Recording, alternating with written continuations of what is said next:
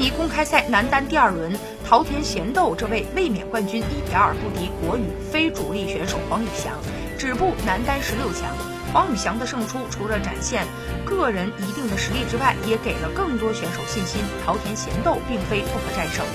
黄宇翔发挥出了全部的实力，战胜对手就感觉很正常了。而输了球的桃田贤斗自然很是失望，他表示这场比赛自己失误太多了，只能期待下周的日本公开赛上能够有好的表现。桃田贤斗在发布会上豪言要卫冕印尼赛男单冠军，成为了泡影。